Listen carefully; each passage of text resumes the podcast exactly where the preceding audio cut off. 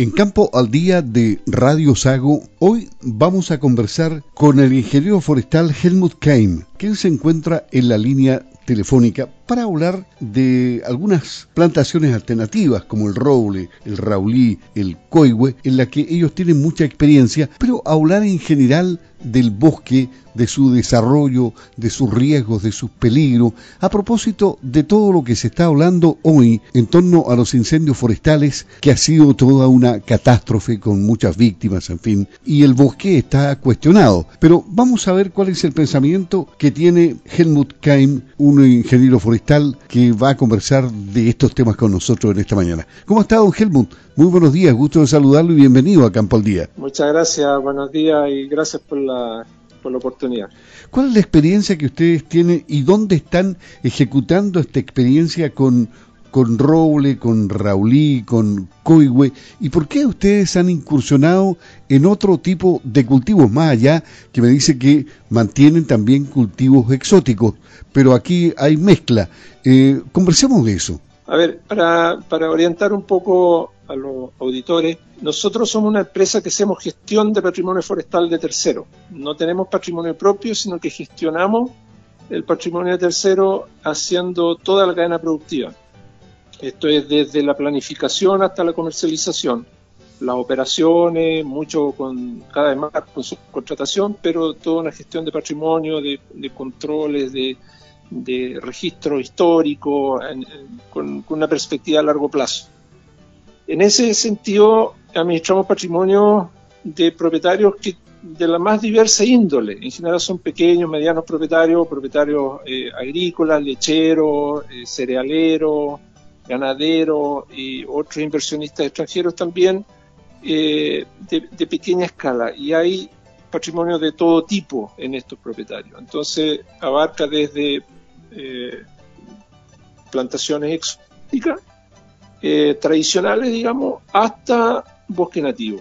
Y ahí pasa por plantaciones exóticas no tradicionales, que hacemos plantaciones mixtas en algunos predios y mm, ya por 30 años, y eh, manejo bosque nativo.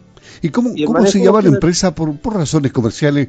Porque muchos van a escuchar. ¿Cómo se llama esta empresa? ¿Dónde está radicada? ¿Dónde tiene su centro de operaciones ustedes? Nosotros somos Forestal Pitildeo, tenemos nuestra, nuestro centro de operaciones en Purranqui eh, y operamos desde prácticamente de Puerto Montt hasta la zona de Villarrica.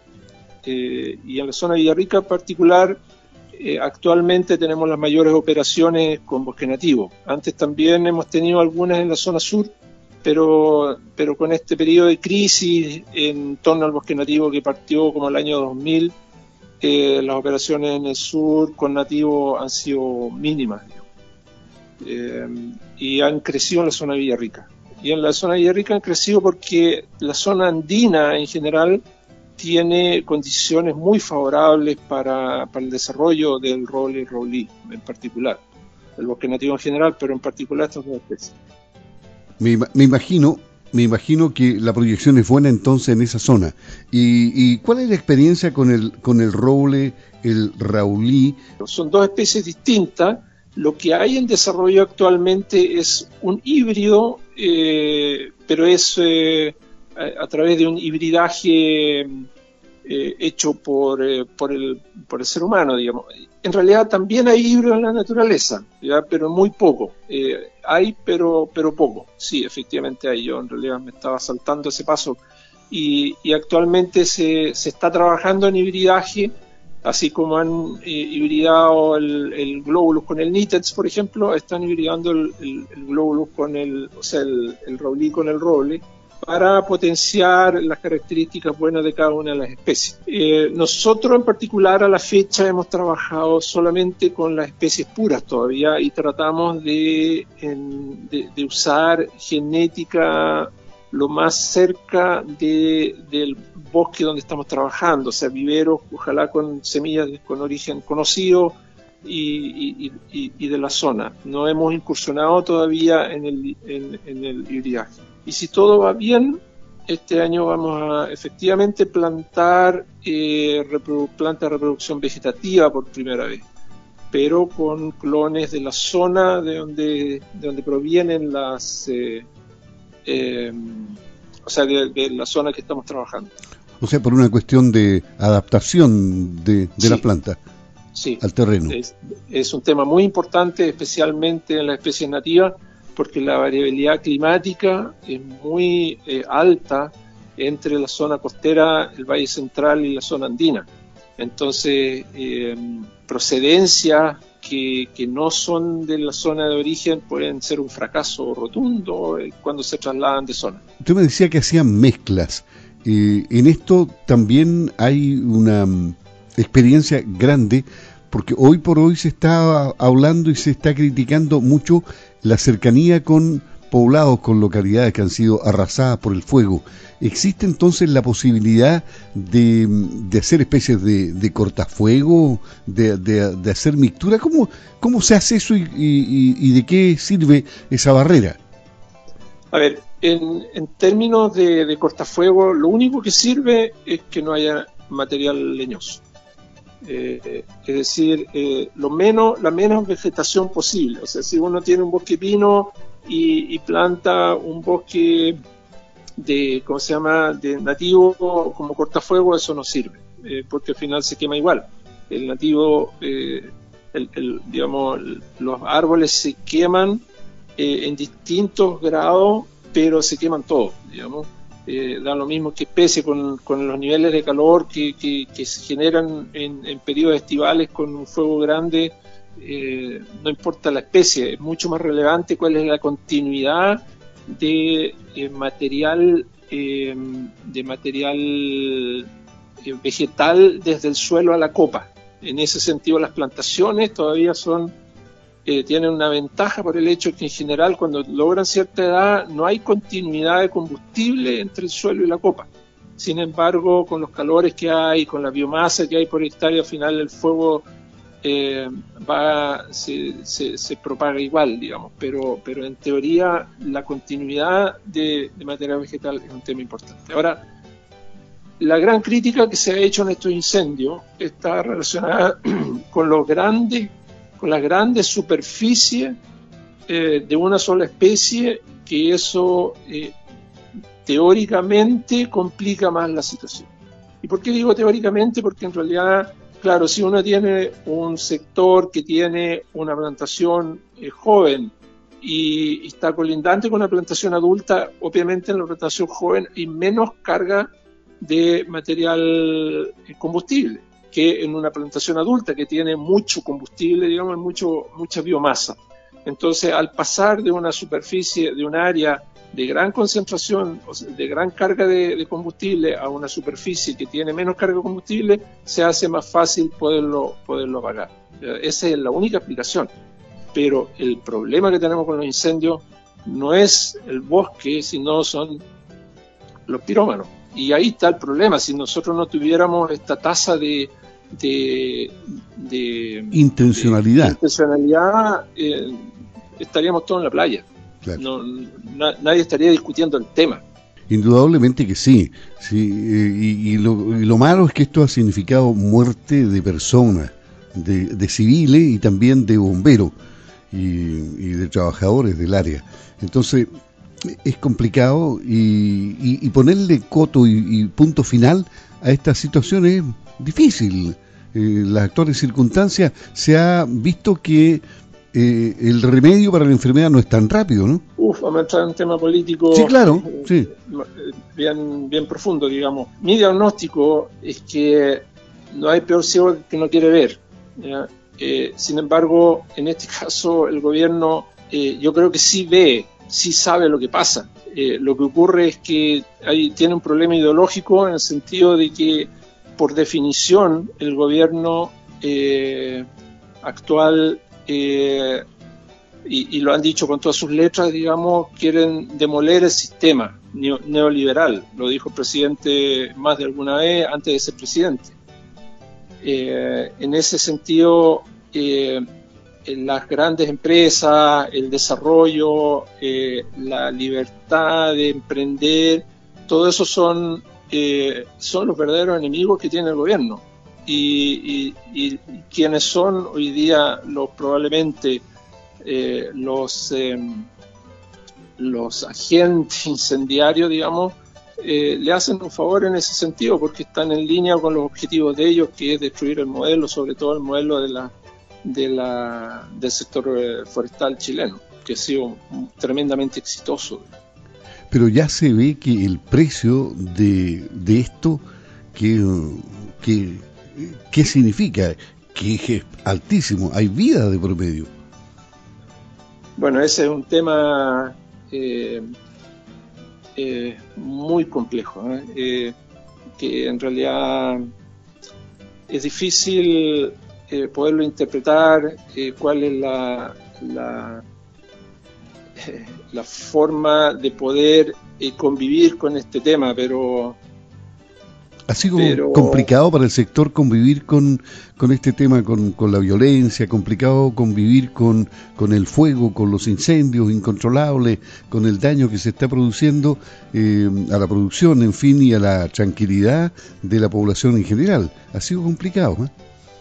Sí, obviamente, y, y, el, daño, eh, el daño humano el daño en, ecosistema, el daño en infraestructura privada y pública es inmenso.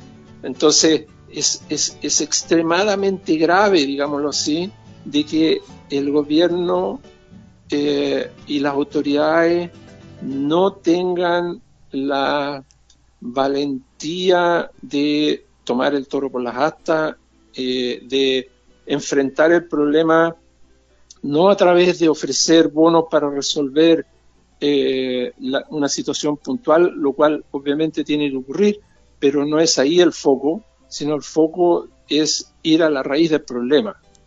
Y el gobierno no ha querido ir a la raíz del problema, y eso son, eh, eh, queda muy claro en todas estas declaraciones de los ministros que están encargados, que minimizan o no quieren reconocer públicamente eh, la importancia de la intencionalidad. Porque si el tema se reconociera la importancia de la intencionalidad, se le diera eh, eh, el énfasis que requiere y, se abordara ese problema, los incendios se terminarían en una semana. Dentro de todo este clima de intranquilidad, volvamos a la parte técnica que, usted estaba eh, contándonos respecto a la experiencia que, tienen ustedes como empresa y que asesoran a, muchos predios. Eh, con todo esto, se puede pensar en el futuro. Hay que sentarse a conversar en mesas de trabajo, me imagino que aquí después de esto eh, vendrá un momento de tranquilidad, de paz en que, en que se podrá construir, ¿no? No destruir solamente. Sí, eh, eh, bueno, esa es una, eh, hay que ser optimista para eso. Nosotros los forestales en general somos optimistas porque, porque hacemos eh, manejo sustentable de un recurso a muy largo plazo, intergeneracional. Ni siquiera, siempre se habla, los, los agricultores trabajan a largo plazo, trabajan a uno, dos, cinco años cuando hacen mejoramiento genético en las vacas, por ejemplo. Nosotros estamos haciendo eh, un cultivo a, no sé, por 14 años con el eucalipto, 25 con el radiata, 60 con el oregón y bueno, eh, entre medio o algo por ahí con el bosque nativo. Entonces, eh, por esencia tenemos que ser optimistas y mirar en el largo plazo. Sí, y eso lo hacemos nosotros como empresa. En ese sentido hemos desarrollado, por ejemplo, silvicultura con especies exóticas eh, de mezclas de especies en distintas formas, siempre buscando una industrialización y una, eh, una mejora en los desempeños medioambientales de las especies exóticas, eh, sin perder de vista la rentabilidad. Y lo mismo estamos haciendo con el bosque nativo, estamos haciendo programas interesantes de, de una fase de aprendizaje también de manejo y cosecha de bosques de segunda generación, estos eh, renovables y bosques remanentes de, las cosechas anteriores, para establecer nuevos bosques o regenerar los bosques de una mejor, con una mejor productividad que la que traían originalmente. Y ahí hemos tenido resultados bien interesantes. ¿Y, de cuántas hectáreas estamos hablando más o menos que, se están trabajando eh, con este sistema?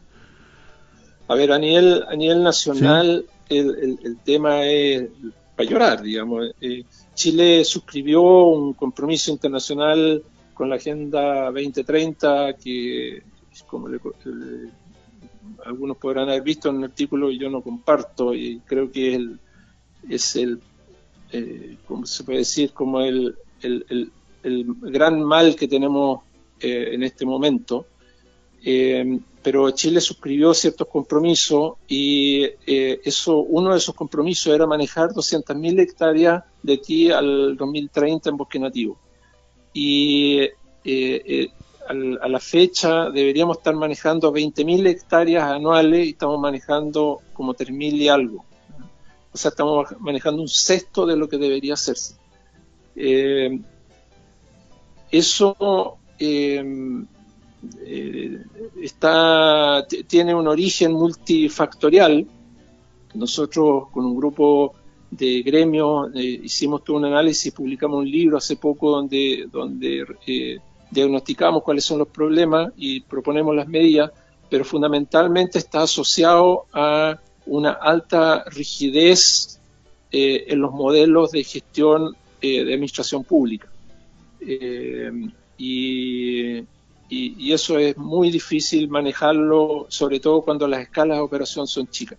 A esto se, se asocia de que, de que esta, esta baja tasa de operación ha causado una, una ruptura de la cadena de valor, que hoy día no existe en ninguna de sus fases, digamos, ni prestadores de servicios, gente capacitada, profesionales capacitados que estén que, que puedan hacer manejo forestal sustentable, eh, industria que, que, agregue valor en forma eficiente a, los productos que, el bosque les puede proveer, digamos.